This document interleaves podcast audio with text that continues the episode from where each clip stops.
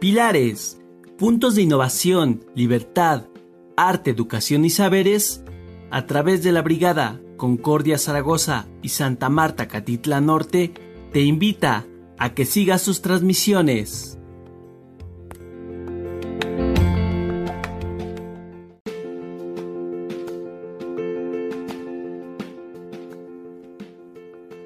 Bienvenidos a Diálogos desde el confinamiento, un podcast de los pilares de la Ciudad de México donde conversaremos sobre temas de actualidad.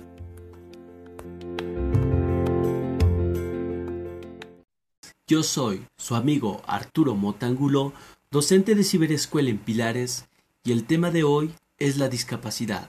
Por ende, hemos denominado a este podcast una breve mirada a la discapacidad. Pero antes de comenzar, me gustaría desearles una buena Navidad y brindarles mis mejores deseos.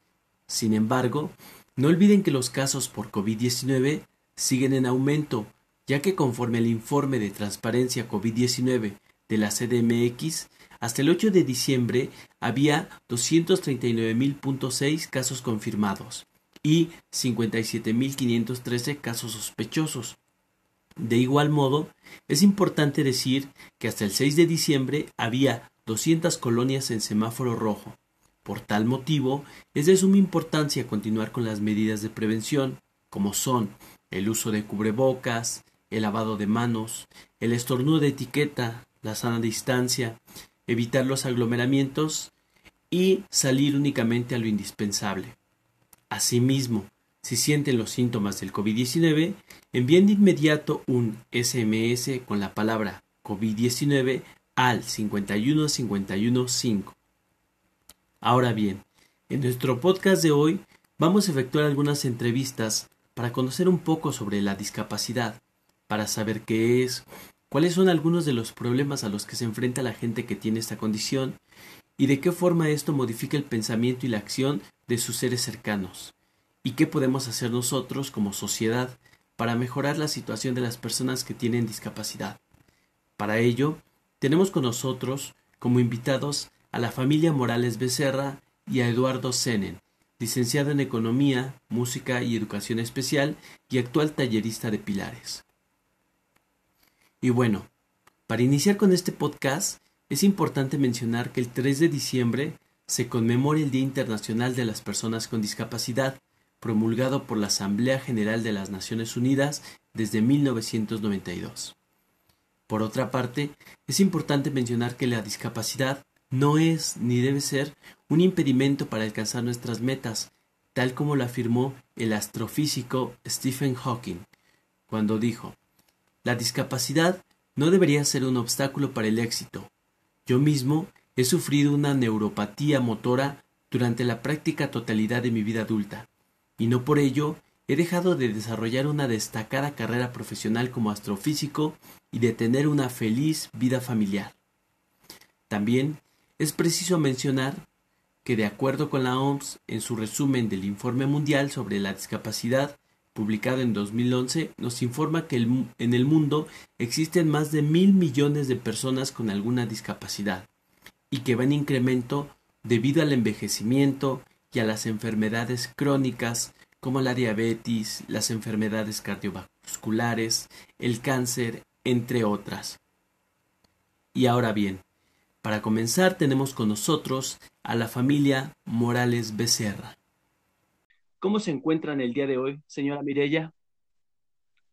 Muy bien, profesor. Buenas tardes. Muchas gracias. Santiago, ¿cómo te encuentras el día de hoy? Bien. Bien, qué bueno. Mirella, ¿cómo te encuentras tú? Muy bien. Gracias. Bueno, pues vamos a comenzar eh, haciéndole algunas preguntas a Santiago de Jesús. Eh, me gustaría, para empezar, saber qué actividades te agradan, Santiago. ¿Podría repetir la pregunta, por favor? Claro, sí. Sí. Eh, para empezar, me gustaría saber qué actividades te agradan, Santiago. ¿Qué actividades te agradan? ¿Qué actividades te Mm, fo- fo- fútbol. ¿El fútbol? Ajá. Fútbol, ajá. Más, ca- Karate. ¿Cuál? Karate. ¿Karate? Y el karate. El Ya. fútbol y el karate. ¿Son las únicas actividades que te agradan o hay otras más? Sí, me lo Hay más. Sí. Somos mucha música Escuchar música. y lo, lo oír música la, la, la- toros y el Oír música sobre toros. Ver caricaturas. eso no. y veo cool y chao y mi jefe es le gusté y actividades que tienen ver con el fútbol, como por ejemplo fichar jugadores o cosas por el estilo. Excelente. Muy bien, pues, bueno, la música es desde siempre así al lenguaje que eh, la música ayuda bastante al cerebro, ¿no? Incluso por ahí hay un efecto que se llama el efecto Mozart, que dicen que nos ayuda a poder estudiar. Es importante esa cuestión de la música. Bien, también me gustaría saber si, si hay alguna cosa que te moleste en particular, Santiago. Eh, ni, ni, ni. Sí, Su hermana. sí, tú. Su hermana. ¿Es lo único que te molesta, tu hermana? Dile no, que me pongan a hacer cosas.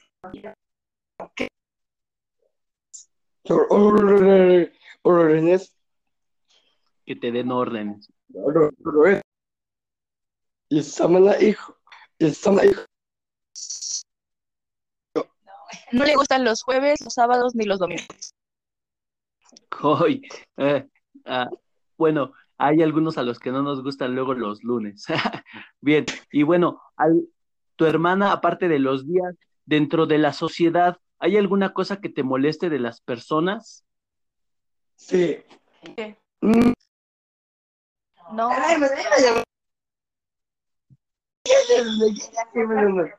De las personas que hay en la calle. Ah, eh, dice, es otro. Se se- mi- mi- mi- mi- es- se llama Héctor y Rivero. No, que no hay nada que le moleste en realidad. Ah, ok, ok, ahí entendí. En Lo que pasa es que hace ratito se trabó. Muy bien. Ah, ya. Y Sí. bueno, este, me, me comentan que también asistes a la escuela. ¿Cómo te trata la gente de tu escuela cuando vas? Bien. Bien. La maestra y también este, los otros estudiantes te tratan bien. Ah, sí. Le va muy bien en la escuela, profesor. De hecho, es un niño líder. Ah, qué bueno. Eso es muy bueno. ah, Sí. Tener la visión. Muy importante. Y bueno, ¿hay algo que te dificulte? ¿Alguna cosa que tú consideres que es difícil? Lulu, ¿qué? Que, ¿Alguna sí- cosa que consideres, que consideres que, es se te hace muy difícil para hacerla. Es. Candeje. Es. Mi número es. Nuevos. No, No. no, mi amor. Que si tú cuando Una vas a hacer actividad. una que haces normalmente aquí en la casa se te dificulta. ¿Qué es? ¿eh? ¿Qué es lo que se te dificulta hacer aquí en la casa? Yo puedo hacer. La tarea. Pintor. No, Se pues. le hijo. dificulta ser pintor. Pero. Pintura.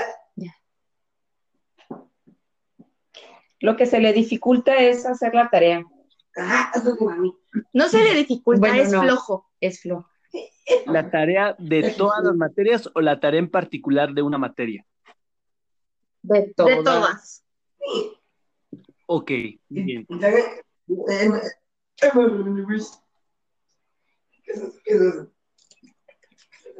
Muy bien. Muchas gracias, Santiago.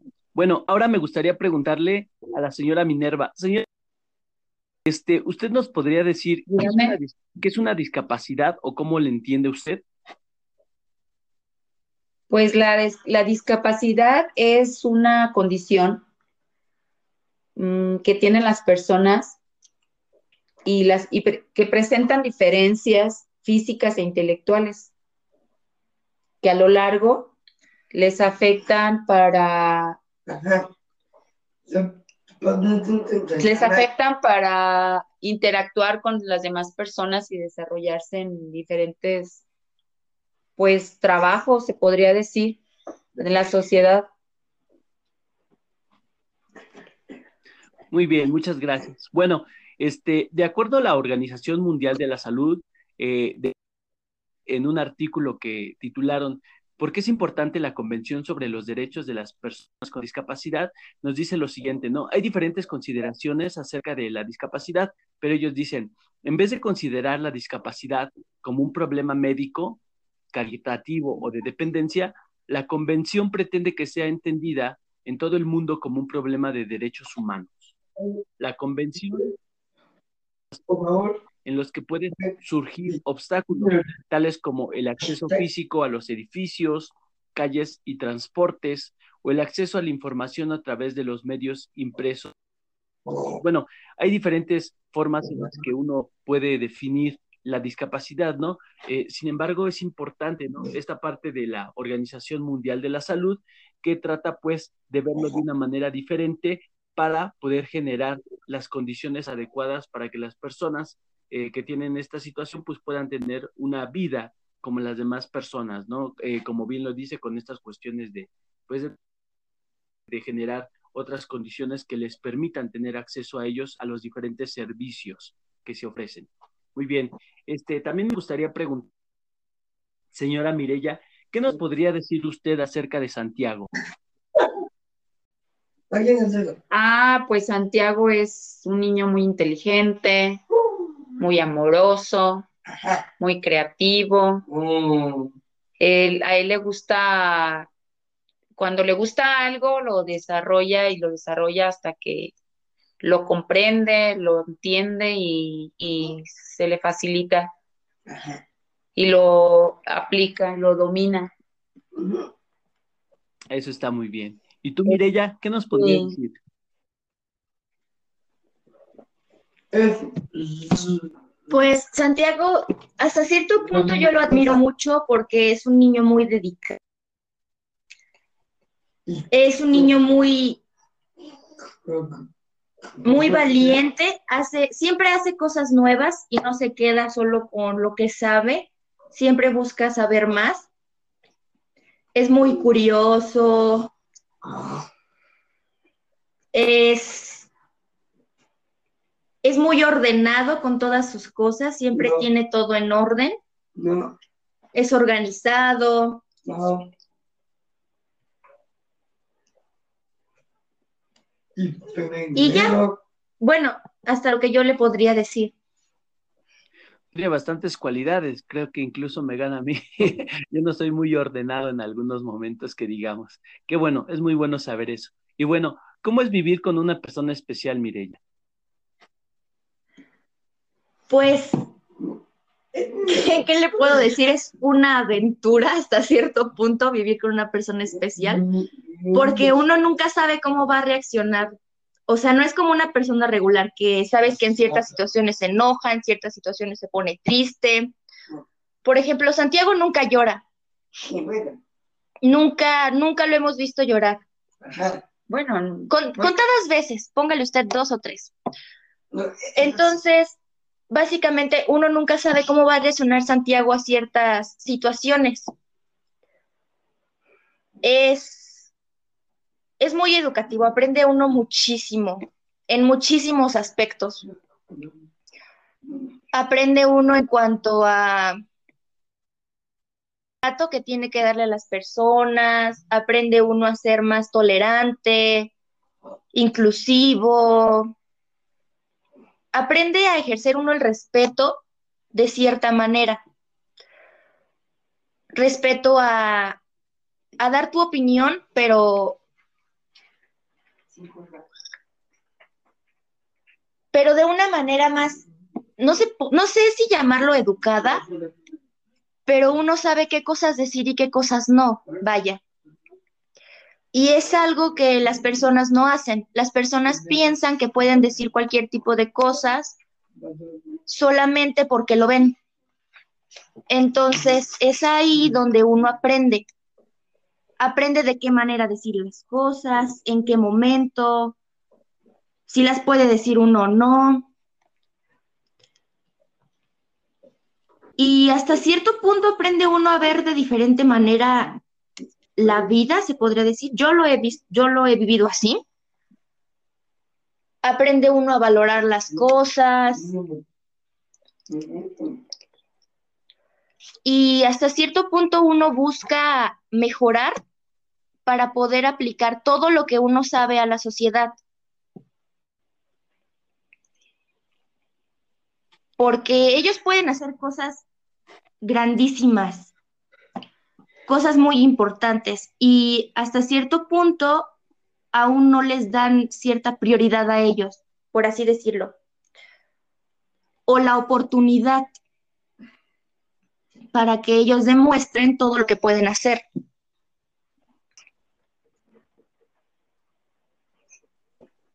Qué bueno, es, esta parte muy importante, ¿no? Que a partir de, de esta situación exista un crecimiento de las personas que se encuentran a su lado, así como tú, y que pueda tener uno una visión diferente de ver las cosas, que pueda mm, observar el momento, palabras precisas para decir algo, que eso es muy importante, ¿no? O sea, como bien lo mencionas, eh, muchas veces la gente habla eh, y no habla de una manera adecuada y tampoco de una manera oportuna.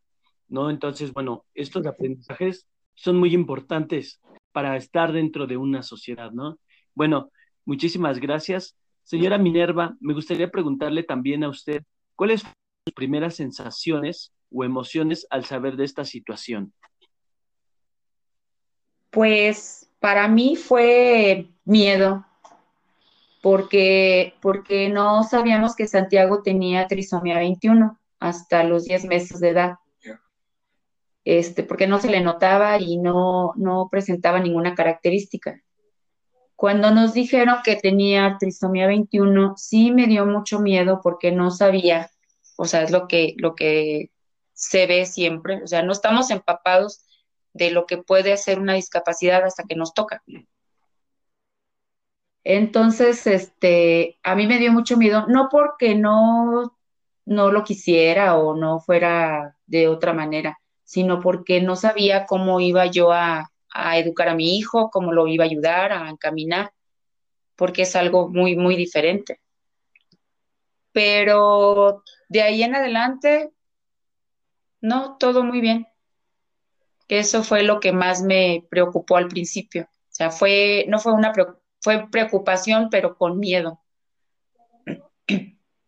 Y bueno, e, esta, esta cuestión que nos comenta la trisoma 21 ¿Qué es exactamente y en qué consiste? ¿Nos podría informar un poco de ella?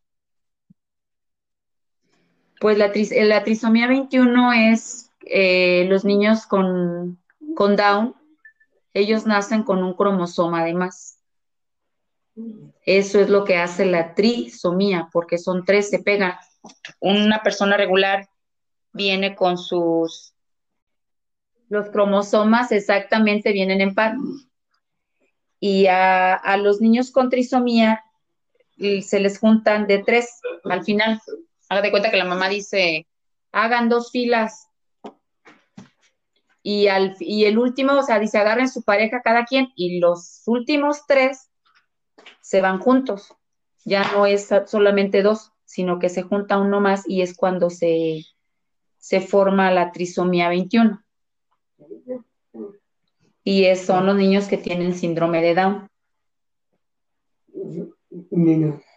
Nada más. Excelente, muy bien. Ahora entonces ya sabemos cuál es, pues básicamente el término técnico que se utiliza para, para esta situación. Muchísimas gracias por su información. Y bueno, este también me, me gustaría preguntarle qué ha sido lo más difícil para usted, ya que bueno, podemos observar, ¿no? También que existen diferentes actitudes negativas eh, en un artículo también de la OMS, nos dice lo siguiente, ¿no? En, su informe. Eh, dice, las creencias y prejuicios constituyen obstáculos para la educación, el empleo, la atención de la salud y la participación social. Por ejemplo, las actitudes de los maestros, administradores escolares, otros niños e incluso familiares influyen en la inclusión de los niños con discapacidad en las escuelas.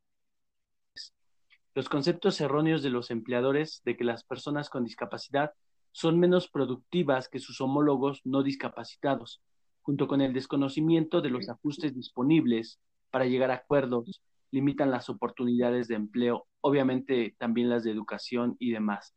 Entonces, bueno, ¿qué ha sido lo más difícil para usted? Pues sí, es, es difícil porque, porque la gente no, no lo entiende, no lo, no lo asimilan, porque la gente dice, es que está enfermo. Ay, mira, el niño está enfermo. Y para mí eso es muy difícil porque no está enfermo, ni malito. O sea, el niño tiene una discapacidad, pero no es tampoco un niño enfermo.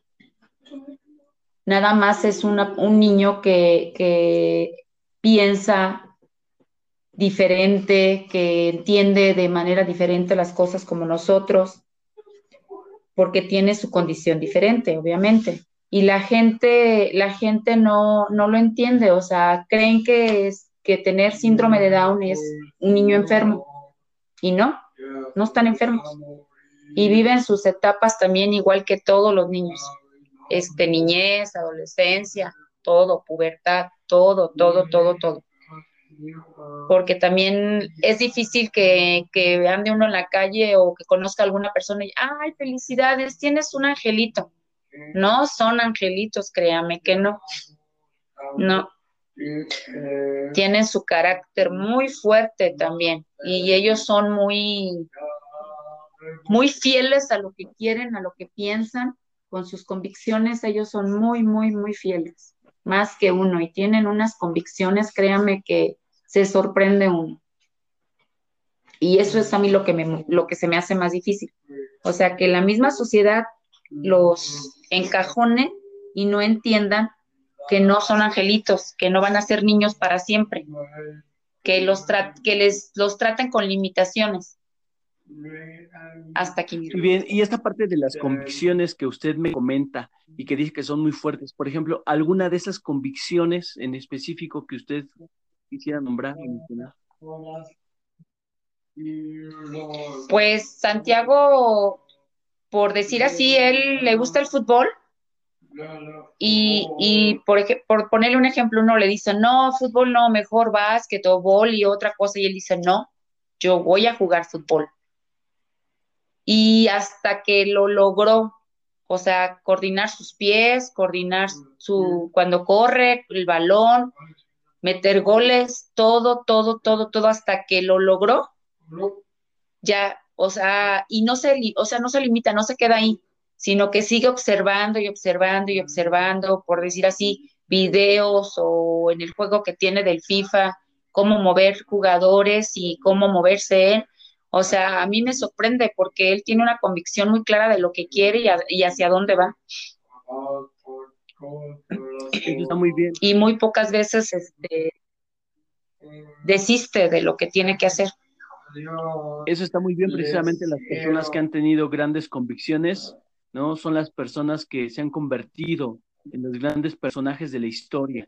Entonces, bueno, tener una convicción fuerte puede ser este algo muy potente para generar una transformación, no solamente a nivel individual, sino quizá también incluso a nivel social. Entonces, eso es una cosa pues muy importante. Muchísimas gracias por, por ese comentario.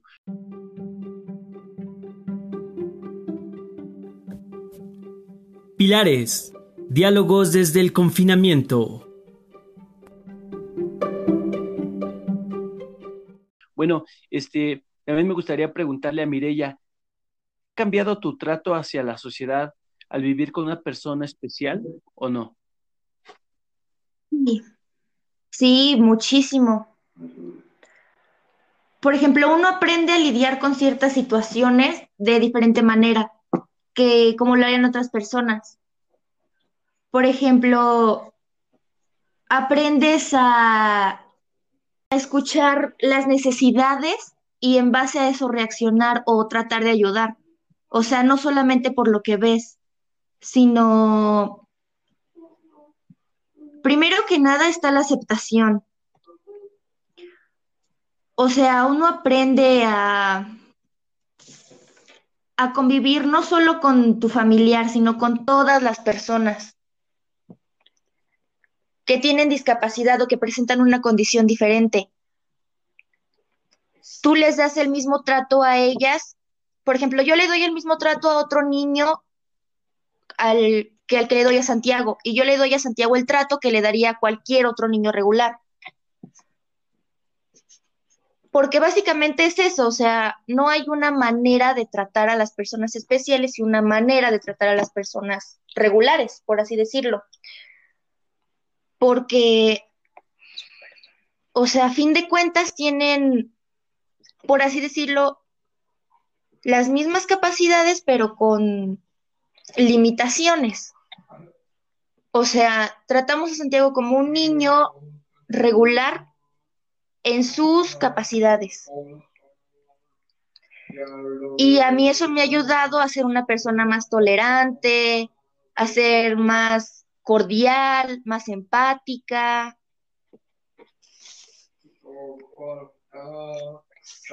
Más comprensiva, me ha ayudado a, aceptar que puedo superarme, que, que las limitaciones, por así decirlo, son barreras nada más mentales, porque uno puede hacer lo que se proponga y no hay un molde que te diga que puedes o no hacer debido a tu condición, ¿no? ¿Qué es lo que las personas creen? Que ellos pueden hacer ciertas cosas porque tienen una condición, que otros pueden hacer otras cosas porque tienen otra condición. Y no es así, realmente todos podemos hacer lo que nosotros queramos, siempre y cuando pongamos el esfuerzo y la dedicación que es necesaria. Hasta ahí. Muchas gracias, Mireya. ¿Y tú cómo, cómo has observado el trato de la sociedad hacia, hacia tu hermano? ¿Hay alguna cosa que te moleste?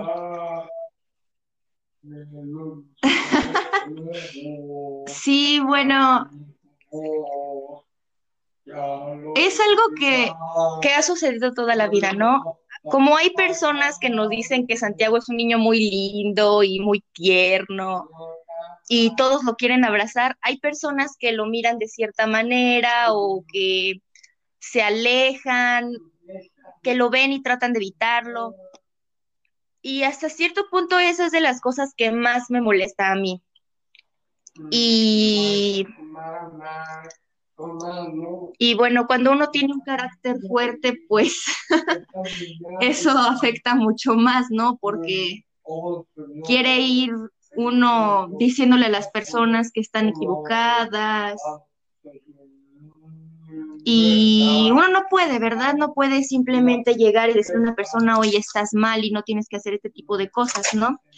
Entonces, bueno, yo en lo personal he, aprendido a, a manejar mi carácter y, y pues hacer que esas cosas no me afecten, porque siempre me he molestado bastante, siempre, siempre, siempre. Entonces, uno aprende a controlarse, a, a no discutir, a aceptar que hay personas que pues no van a cambiar de la noche a la mañana, que es algo que se tiene que trabajar. Y pues así es. Sí, claro, y bueno, en esta sociedad es muy difícil, ¿no? Esta sociedad que pues está llena de prejuicios, ¿no? Eh, que la gente de pronto habla muchas veces sin saber ¿no? o el por qué. E, es una cuestión muy grave, pero también lo bueno es que hay personas que también pues tienen una, una educación y un carácter y también eh, formas diferentes de ver el mundo, ¿no? Y que también, pues, eh, tienen una, una, concepción acerca de las cosas y de saber, ¿no? Primero preguntar el por qué y, y todo lo demás y obviamente tratar de, de, buscar la mejor forma, ¿no? Como tú dijiste un poco, ¿no? De, de, tratar como una persona especial, ¿no? Sino precisamente para poder generar un desarrollo igual, ¿no? No, no un desarrollo diferente eh, y que pues eh, las personas que tienen esta, estas capacidades diferentes o esta discapacidad pues puedan ir mejorando eh, obviamente en el desarrollo de sus habilidades. Bien, también me gustaría, ¿cómo y de qué forma podemos contribuir al desarrollo de las personas con capacidades diferentes? Bueno, pues por lo que yo he notado, la mejor manera de ayudar es hasta cierto punto informándose, no juzgar a las personas solamente por la condición, y no solo con las personas especiales, ¿no? Sino en todos los ámbitos sociales. Uno puede ayudarlos dándoles la oportunidad, ¿no? Eh, tratando de que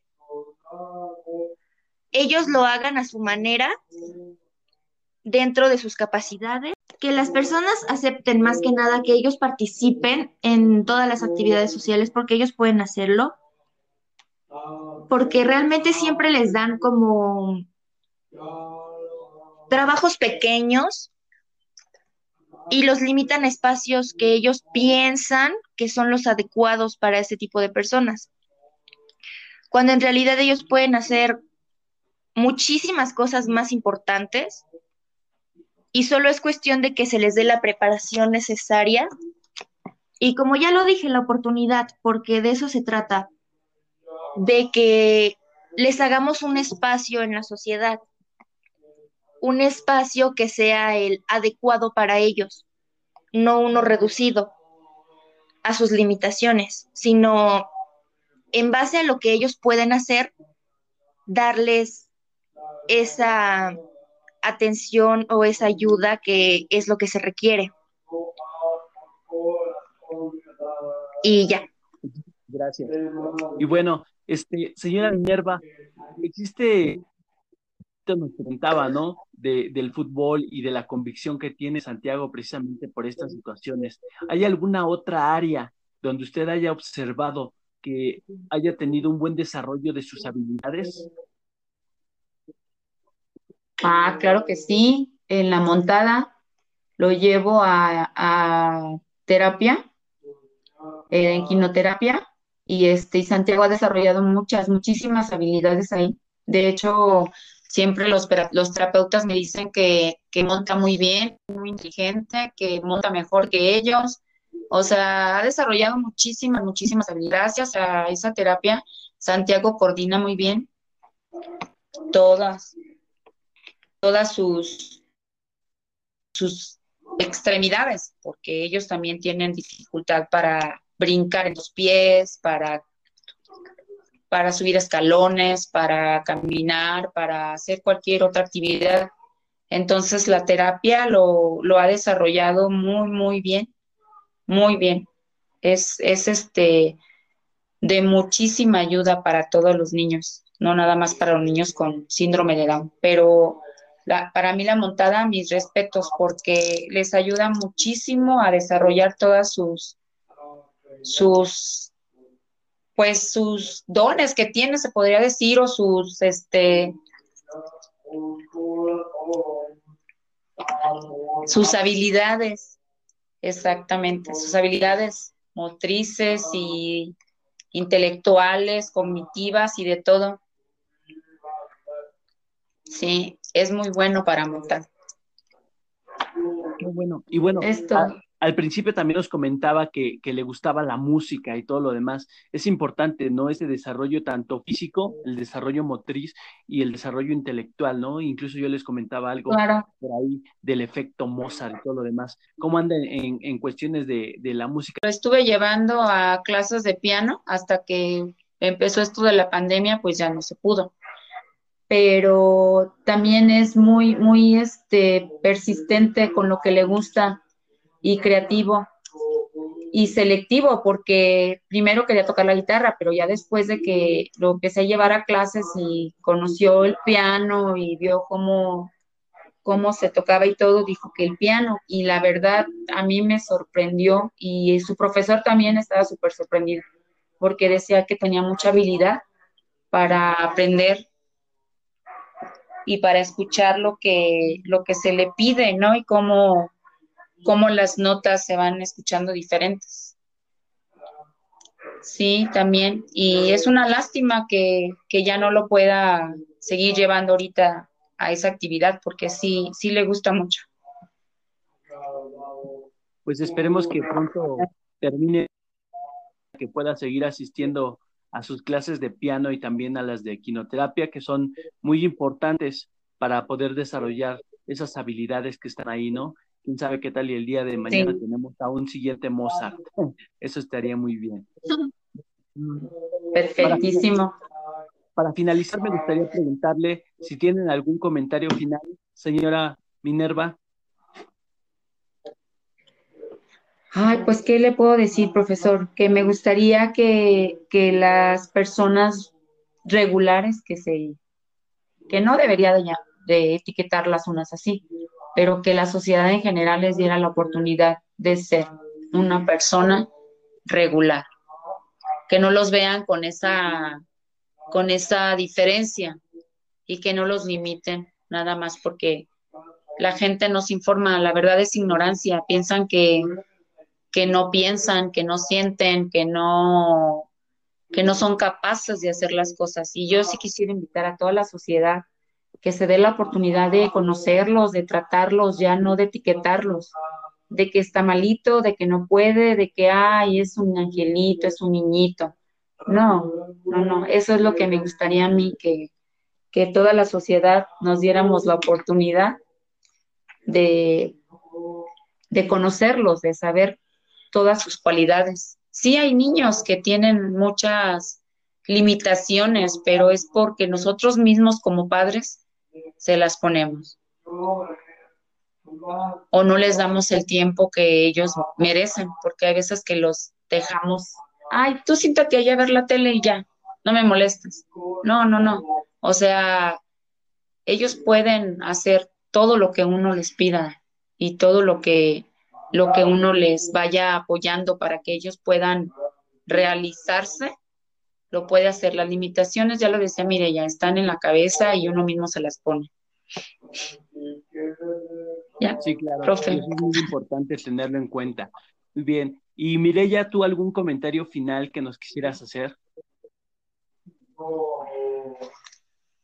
Pues no, realmente creo que todo lo que era necesario ya lo dije, pero como dice mi mamá, es es más que nada una petición a la sociedad que traten de ser un poco más empáticos, más tolerantes, más amables. Bueno, no digo que no haya personas amables porque las hay.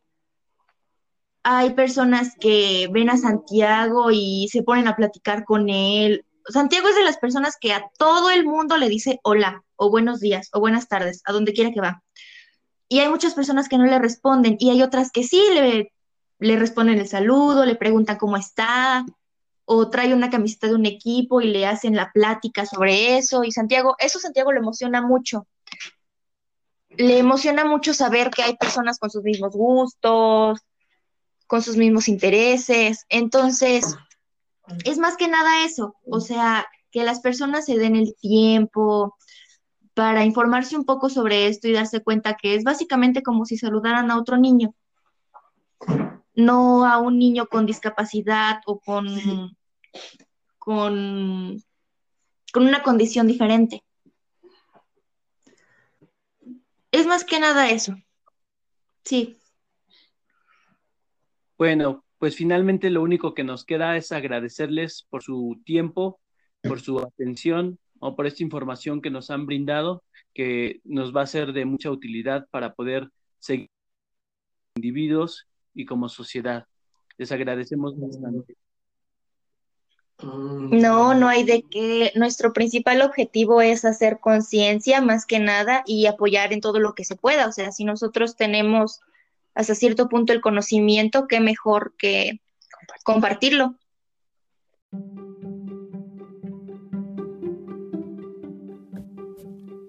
Pilares. Diálogos desde el confinamiento.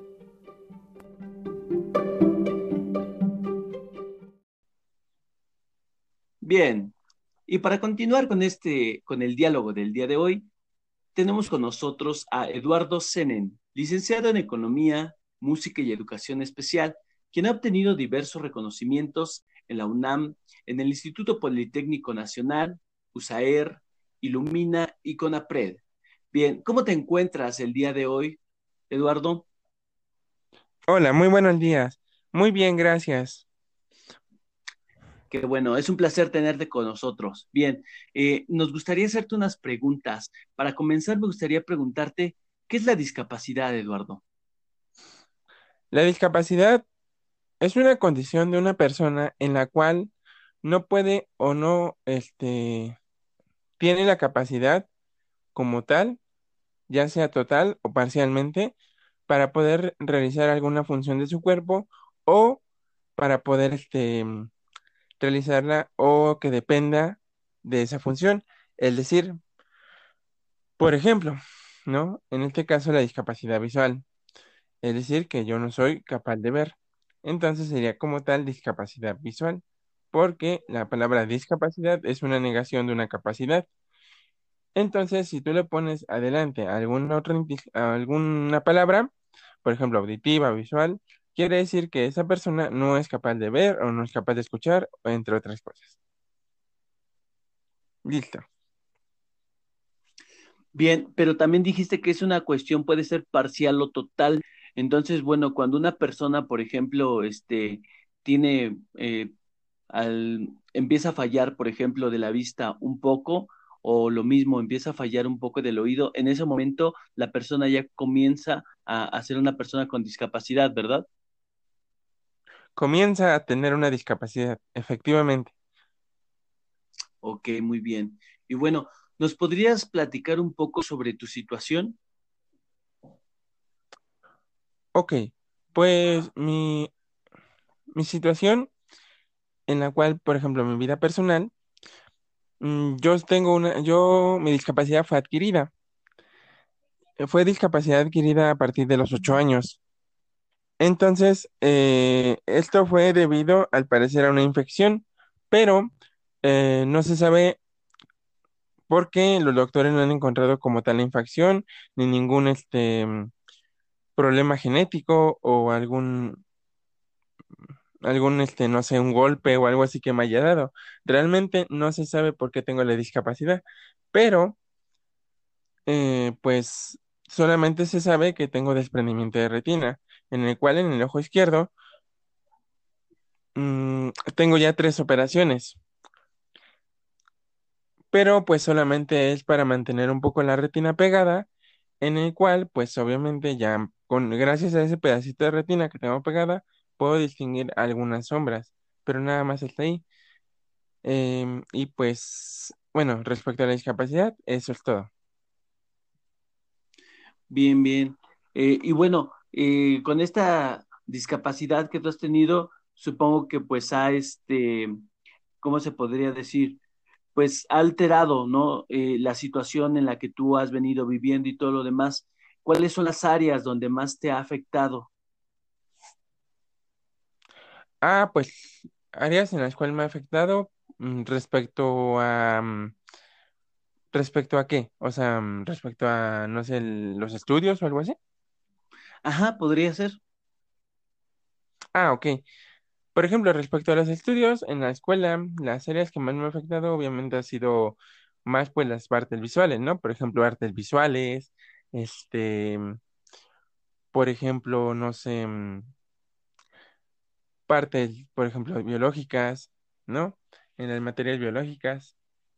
Mm, y yo creo que ese es, ha sido las únicas materias en las cuales me afectó, porque realmente, pues, por ejemplo, muchos compañeros que tengo dicen que se les complican las matemáticas, pero realmente a mí no. A mí, de hecho, por eso tengo la licenciatura en economía, porque me gustan mucho las matemáticas. Pero yo pienso que esas son las materias en las cuales me ha afectado, eh, las biológicas y las visuales, las artes visuales. Muy Listo. bien. Y bueno, posteriormente a, a esta cuestión de, de esta discapacidad visual, ¿hay alguna área también o alguna actividad donde te hayas desarrollado de mejor manera? Mm, Respecto a la vida personal, pues yo creo que pues puedo realizar la mayoría de las actividades, ¿no? Pero pues obviamente con ciertas técnicas. Por ejemplo, no sé, a lo mejor trapear o barrer, em, lo puedo realizar, pero a lo mejor obviamente sintiendo con los pies, ya sea descalzo o tirado en el suelo, para que yo pueda sentir en dónde está sucio. Pero realmente la actividad se puede realizar. Obviamente no este no, a lo mejor no queda bien, ¿no? Este, cuando a lo mejor lo hago con la escoba, pero ya cuando lo hago así tirado, descalzo, sí lo puedo realizar de forma correcta. Puede Bien. ser, pero la mayoría de las este, actividades diarias las puedo realizar sin ningún problema. entonces, bueno, esta discapacidad visual ha hecho que tú desarrolles, eh, pues, un poco más tus sentidos como el sentido del tacto, ¿no? Que por lo menos eso es lo que alcanzo a comprender en este momento. ¿Hay algún otro sentido que tú hayas desarrollado después de esta discapacidad? Pues, por ejemplo, puede ser el oído, ¿no? Eh, como tal, eh, por ejemplo, cuando voy caminando en la calle, solamente con el bastón, pues obviamente tengo que estar atento si viene algún carro, si viene a lo mejor alguna persona con una bicicleta, entre otras, ¿no? Entonces ahí es cuando me tengo que hacer a un lado o, o así. Entonces, obviamente, pues en cuestiones, por ejemplo, a lo mejor lo que se me complica un poco es pasar una avenida concurrida, ¿no? O ubicar los puentes de las avenidas, porque obviamente hay ciertas avenidas que no se pueden pasar así caminando, ¿no? Sino que tienes que pasar el puente. Ahí sí es donde tengo que pedir ayuda para que me orienten más o menos en dónde está el puente, pero igual, para que me ayuden a pasar la avenida. Pero yo creo que eso sí es lo más como complicado, ¿no? Pero en sí caminar en la calle o en las o entre las calles no, no se me hace tan complicado. Muy bien. Sí, entonces, con esto pues observamos que una discapacidad, no en este sentido, la discapacidad visual ha hecho que tú desarrolles otros, otros sentidos, ¿no? Otras habilidades como la cuestión del tacto, como la, este, cuestión del oído, para poder ubicarte y poder desarrollar pues tus, eh, tus actividades de la mejor forma posible, ¿no? ¿Hay alguna otra co- cosa que se te haya hecho difícil, eh, Eduardo? así, este, en lo general, Mm, alguna cosa que tú digas, ah, pues esto, o el trato con la gente, o este, o en tu casa, con la familia. Ah, pues obviamente como todo, ¿no? O sea, respecto a la familia o la gente o así, pues como todo hay cierta discriminación, ¿no? Este, pero pues yo creo que aquí eh, ya entra la voluntad de uno, ¿no? Si, si quiere detenerse por ese tipo de discriminación o quiere seguir avanzando. Aquí ya es cuestión personal, pero así que digamos problema fuerte con alguien, ¿no? Y bueno, Eduardo, también nos gustaría saber cómo te trata la gente en tu entorno, en tu trabajo, tus amigos, tu familia. Eh, ¿te han discriminado o no te han discriminado? ¿Cómo te tratan? Ah, ok, déjame te comento. Pues mm, mira, mm, como hace un rato te comentaba, pues hay de todo, ¿no? Hay este, ciertas situaciones en las cuales pues mm, sí me han discriminado. ¿Cuál es la forma en la cual me han discriminado o por qué digo esto?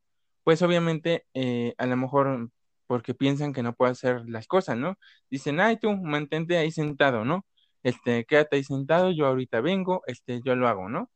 Esa es la forma, a lo mejor, una, una cuestión de discriminación. Cuando a lo mejor mm, con la persona con discapacidad visual, en este caso, puedes ir y puedes indicarle dónde están las cosas. Y pues la persona con discapacidad lo puede hacer sin ningún problema, ¿no? También obviamente pues me han dicho de grosería, ¿no? Como por ejemplo, hay muchos que la forma ofensiva para nosotros es cieguito, ¿no? Entonces luego me dicen, ay, no, es una grosería y cieguito, ¿no? Entonces esa es la forma en la cual pues uno hasta se siente mal, ¿no? en la cual pues va caminando por la calle eh, o, o, a lo mejor se enojan o así. Entonces, este, pues esa es una forma de discriminación, no una forma de insulto, porque recordemos que yo también siento, ¿vale?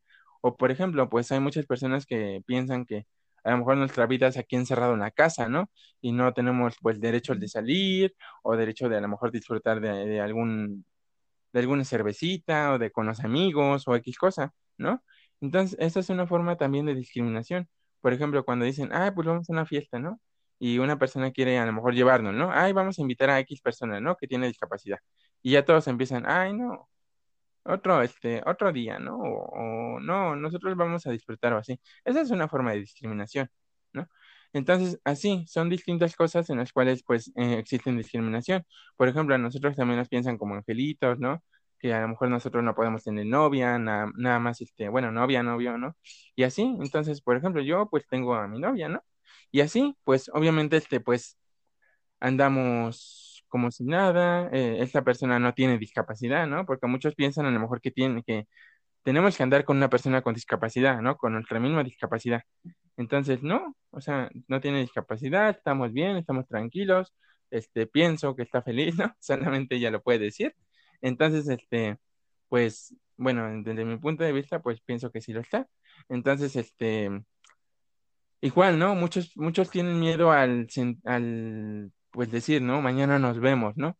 Y muchos cambian esa palabra por mañana nos escuchamos. Eso es incorrecto. Nosotros eh, también puedes utilizar términos visuales sin ningún problema. También puedes este, decir mañana nos vemos, o cómo ves, o, o así, ¿no? También, este, o cómo viste la película, también, o sea, no hay ningún problema. Son palabras correctas, en las cuales pues ya están arraigadas en nuestra sociedad y las puedes decir sin ningún problema. Eh, son correctas, ¿vale? Y no nos ofende por la discapacidad, no, son totalmente correctas, son normales en su vocabulario de ustedes y pues así, ¿no?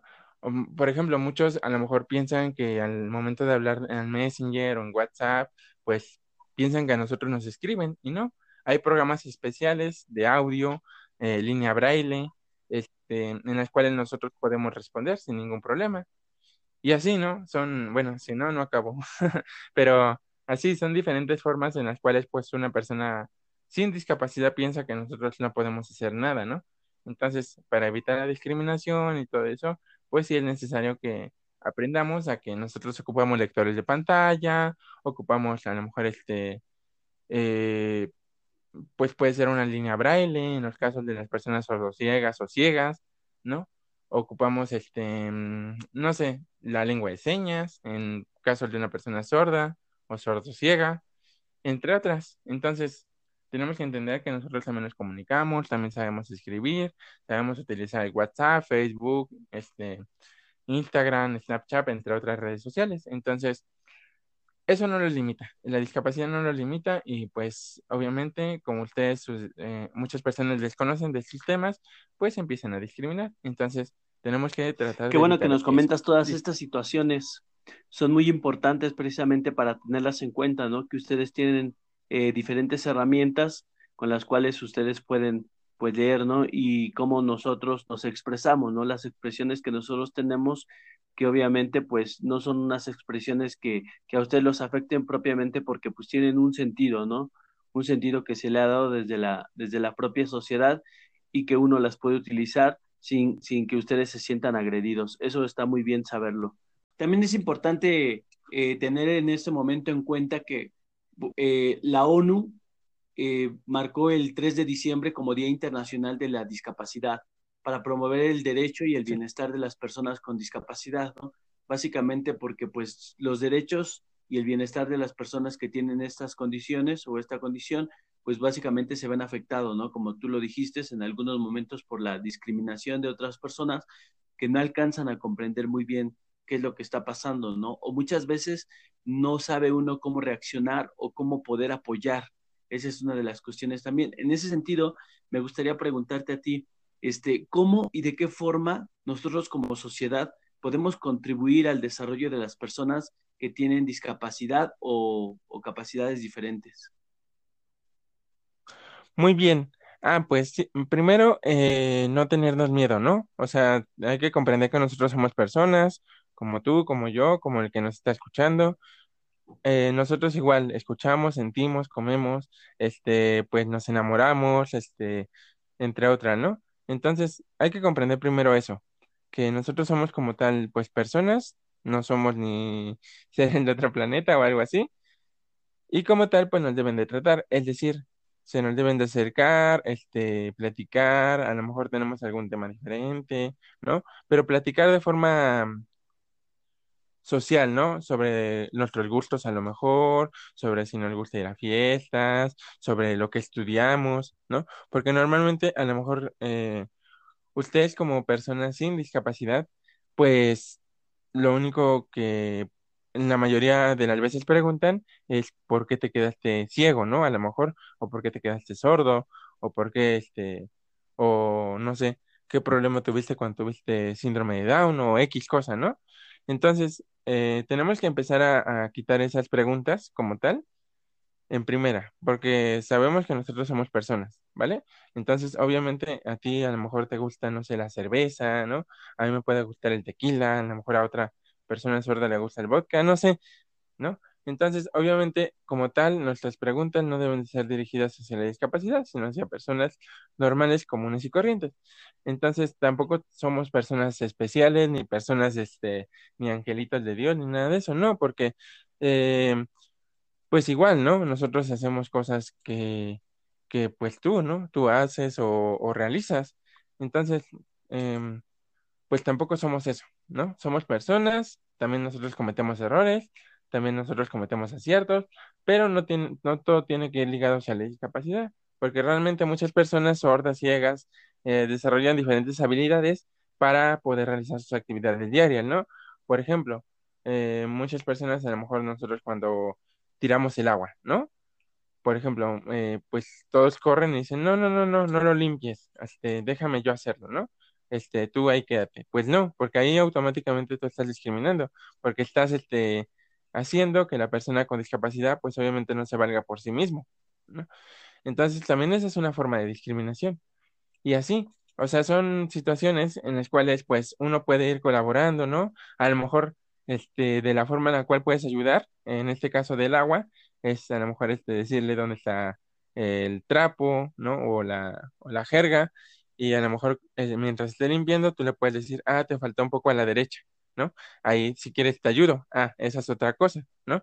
O indicárselo, este, verbalmente, es decir, a la derecha tienes un poco de agua. Entonces ya cuando sienta la persona con discapacidad visual, en este caso, ah, ya lo va a limpiar, ¿no? Ahí ya sería de forma diferente, esa es una forma de ayudar, a lo mejor. Entonces, eh, son situaciones muy específicas eh, en las cuales la sociedad pues tiene que empezar a comprender, ¿no? Que, que pues nosotros somos personas, somos, este, tenemos habilidades, ¿no? También a nosotros, por ejemplo, a mí en lo personal me gusta mucho la música, este, pero por ejemplo también sé hacer otras cosas, ¿no? Por ejemplo, sé jugar ajedrez, este, me gusta mucho el fútbol, entonces, este, a lo mejor tú como persona sin discapacidad piensas, ¿no? Este, ¿cómo le haces con el fútbol, no? Entonces, pero efectivamente, pues con los sonidos, con el bote de la pelota o del balón, y de esa forma yo me voy guiando. Además de que si lo quieres ser más inclusivo, pues puedes, este, bueno, hay una pelota especial de balines que al momento de girar o de botar, obviamente suena más. Entonces, esa es la forma en la cual nosotros escuchamos y nosotros vamos hacia la pelota, ¿no? Entonces, esa es la forma, o sea, realmente esa es la forma en la cual ustedes pueden incluirnos. Podemos, este, eh, pues como tal, empezar a quitar las barreras de que forman la discriminación, porque realmente como tal no hay discriminación, sino que son las mismas barreras que nosotros y ustedes, este, pues se ponen, ¿no? Al, al desconocer esta, este tema, ¿no? Al desconocer así como de, ay, a lo mejor no lo vaya a lastimar, ¿no? Si lo agarro mal, o a lo mejor no lo guío bien. Entonces tenemos que empezar a quitarnos esos temas, porque, por ejemplo, eh, todo es experiencia, ¿no? Eh, yo creo que tú como persona sin discapacidad, a lo mejor, este, no sé, no te caíste nunca de la bicicleta cuando estabas aprendiendo, ¿no? Entonces, obviamente tenemos errores y la persona, si tú te acercas a ella y le dices, déjame te ayudo, este, dime si te estoy agarrando bien, ¿no? O tómate de mi hombro, así. Ah, ok. Entonces ahí ya sería de forma este, diferente, ¿no? Ya estarías acercándote a una persona con discapacidad visual en este caso. Entonces, este, ya con el acercarte, con el querer ayudar, ya en automático nos estás incluyendo. O a lo mejor decirnos de lo que no estamos buscando, ¿no? ¿Qué estás buscando? Ah, pues mi mochila. Ah, ok, te guío, ¿vale? No dárselo a la persona con discapacidad, no, te guío. Ok, sigue derecho, está a tu derecha, a tu izquierda, ¿vale? Para que ellos solitos pues aprendan a, a distinguir dónde dejaron la mochila, ¿no? Porque a todos nos, se nos puede olvidar, ¿no? ¿Dónde, je- dónde dejamos la mochila? O dónde dejamos las llaves, o dónde dejamos X cosa. Entonces, si lo estamos viendo, nosotros dónde están las llaves, dónde está la mochila, no dárselo a la persona con discapacidad, sino guiarlo para que la persona con discapacidad visual pueda encontrar y pueda valerse por sí mismo. Esas son, bueno, unas ciertas formas en las cuales puedes, este, a lo mejor aportar a una persona con discapacidad visual y, este, y poderle ayudar de forma correcta, sin sobreprotegerlo a lo mejor. Listo. Claro, exacto. Este, es muy importante tener en cuenta esto, ¿no? Poder preguntarles a las personas si los podemos ayudar, ¿no? Dime si te ayudo, como tú comentaste hace rato, o, o si te puedo guiar, ¿no? Este tipo de situaciones eh, que nos permiten primero, pues, tener a la persona en cuenta, ¿no? Y no, y que no se sienta que, que nosotros lo estamos tratando como una persona que no puede hacer absolutamente nada, ¿no? Esta parte eh, es muy importante porque luego eh, nosotros no sabemos, ¿no? De pronto queremos ayudar, pero no sabemos la forma adecuada y, y terminan molestándose las personas, ¿no? Yo recuerdo hace tiempo que quise ayudar a una persona que pues yo veía que ya estaba grande, ¿no? Y entonces, este, de pronto iba bajando de la combi, pues alguien me dijo, ¿no? Es que a las personas pues primero se les debe de preguntar si, si requieren el apoyo, ¿no? Si quieren que uno los ayude y a partir de ese momento, pues después preguntarle en qué, de qué manera, ¿no? ¿Qué, qué podemos hacer para apoyarlos? Entonces, bueno, eso es muy importante para tenerlo en cuenta, ¿no? ¿Algún comentario final que quisieras realizar? Ah, bueno, comenté primero que, bueno, como te dije hace un rato, que hay muchas barreras en las cuales nosotros mismos ponemos, ¿no? O, o a lo mejor ustedes ponen, pero no solamente es de ustedes, sino también de nosotros. En este caso que me comentas de la persona de la tercera edad, es correcto, efectivamente, que primero eh, preguntes si requiere ayuda, pero también es grosero de parte de la persona que te haya aventado la mano, ¿no? Y hasta te sentiste mal. Entonces, esa es una barrera en la cual muchas personas con discapacidad a lo mejor hacemos, ¿no? Que a lo mejor este, no sabemos reaccionar porque a lo mejor pensemos, pensamos que ustedes todos lo saben, cuando eso es mentira, ustedes no todos lo saben, ¿no? Y yo tampoco todo lo sé, y la persona que está escuchando tampoco todo lo sabe. Entonces, obviamente, si tú llegas de buena onda a, este, a preguntar, si, eh, bueno, a extenderle la mano a la persona y la persona te la avienta, eso, es- eso es también una barrera que nosotros estamos poniendo, porque a lo mejor, bueno, ahorita tú reflexionaste, pero a lo mejor cualquier otra persona, pues diría, ah, ya no vuelvo a ayudarle a una persona de la tercera edad, o ya no vuelvo a ayudarle a una persona con muletas, ¿no? Entonces, obviamente, este, aquí ya es diferente porque efectivamente las personas con discapacidad también ponemos barreras, porque no sabemos reaccionar en muchas ocasiones cuando nos brindan la ayuda. Entonces, nada más pues aclarar eso, ¿no? Que pues sí, aquí sí fue una barrera en la cual pues, eh, pues desafortunadamente tuviste en una situación que querías ayudar, ¿no? Fue grosera, la verdad, este, seamos sinceros, fue grosera. Entonces, este pues también nosotros tenemos que aprender a reaccionar o a, o a convivir con las personas que no tienen discapacidad, que a lo mejor nosotros pensamos muchas veces que no nos comprenden. Y a lo mejor sí, ¿no? No nos comprenden, pero por el desconocimiento, de que a lo mejor nosotros tenemos miedo a pedir ayuda, o a lo mejor eh, ustedes tienen miedo a brindarla, ¿no? O a lo mejor tuviste una experiencia con una persona, pero recordemos que no todos somos iguales no todos, este, pues, a lo mejor a mí me gusta la música, a lo mejor a otra persona, no sé, le gusta, este, las películas, ¿no? Porque también vemos películas, también, este, pues las escuchamos y nos vamos imaginando las cosas. Yo no soy mucho de películas, ¿no? Pero a lo mejor a mí me gusta mucho, este, no sé, em, las matemáticas. Cuando otra persona con discapacidad visual, a lo mejor no es su fuerte, a lo mejor le, le gusta mucho la redacción y la ortografía.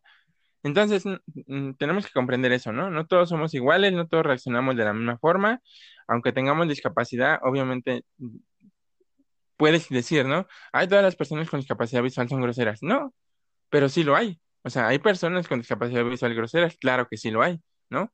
Al igual que hay personas sin discapacidad visual que son groseras. Igual, hay personas con discapacidad visual que son muy amables. Igual, hay personas sin discapacidad visual que son muy, digo, sin discapacidad, perdón, que son muy amables. Entonces, hay de todo, ¿no? O sea, la discapacidad no nos distingue como personas, la discapacidad nos distingue como, como todos, ¿no? Como la educación que hemos tenido en casa, como a lo mejor este, la forma en la cual nos enseñaron a pedir las cosas. Entonces, de eso depende, de eso depende este mucho, pues, cómo es que todos vamos a reaccionar, ¿no? Entonces, eh, mm, tengamos eso mucho en cuenta, que a lo mejor si tuviste una mala experiencia con alguna persona con discapacidad o con, algún- con alguna persona de la tercera edad, recordemos que no, pues no todos somos iguales, ¿no? No todos este, reaccionamos de forma grosera, sino muchos te pueden hasta caer bien, ¿no? Muchos, este, personas con discapacidad o de la tercera edad, a- a- seguramente han dicho, ah, no, pues fíjate que esa persona una vez la ayudé y estaba platicando y muy amable el señor y, este, y me platicó hasta de sus hijos, hasta de su, no sé, de su esposa o X cosa, ¿no? Y te llevas una bonita experiencia, pero igual, ¿no? Hay personas, este, que igual te pueden decir groserías, pues sí, también, ¿no? Entonces, este, por eso les digo, o sea, eh, cuando tengas una mala experiencia con una persona con discapacidad, con una persona de tercera edad, siempre mantén eso en cuenta, que no todos somos iguales, este, no todos reaccionamos de la misma forma y muchos sabemos pedir ayuda eh, de la forma correcta, muchos no sabemos. Entonces, eh, solamente aclarar eso, que pues también hay barreras que nosotros como personas con discapacidad ponemos ante a ustedes. Gracias, Eduardo. Y bueno, también por lo que veo, pues tú eres licenciado en educación especial. ¿Cuáles son las actividades que impartes para las personas eh, pues que tienen algún, alguna situación de este tipo y dónde te podemos encontrar? Eh, en lo personal me puedes encontrar en YouTube como Eduardo espacio, el número 13, espacio Jiménez. Eduardo 13 Jiménez.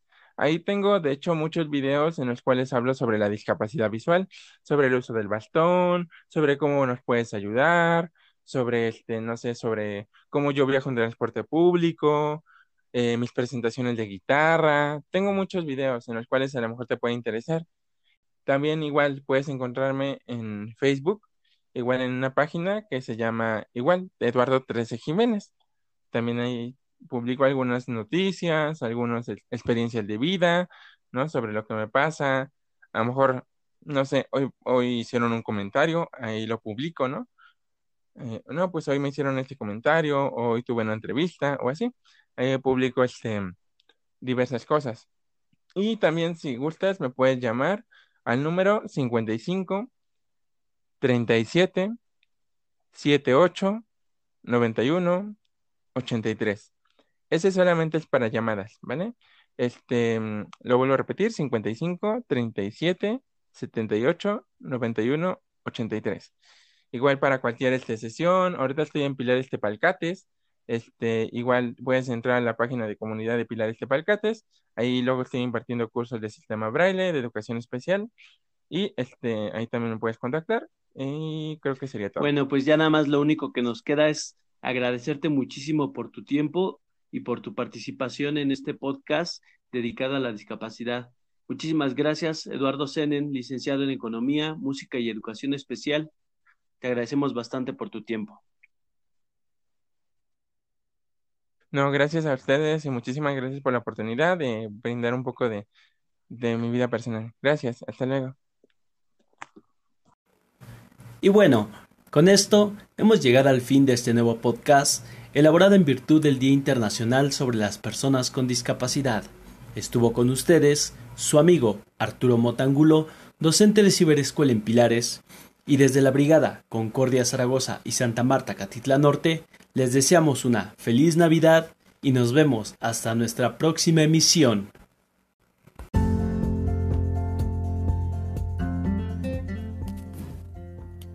Si están interesados en participar en algún podcast, o en integrarse en alguna de las diferentes actividades que la Brigada Concordia Zaragoza y Santa Marta Catitla Norte tienen para ustedes, entonces pueden enviarnos un correo a jose.roa.sectei.cdmx.gov.mx o al Facebook de Pilares Brigadas. Ahí los estaremos esperando. Las reflexiones y opiniones expuestas en este podcast son responsabilidad única y exclusiva de sus exponentes.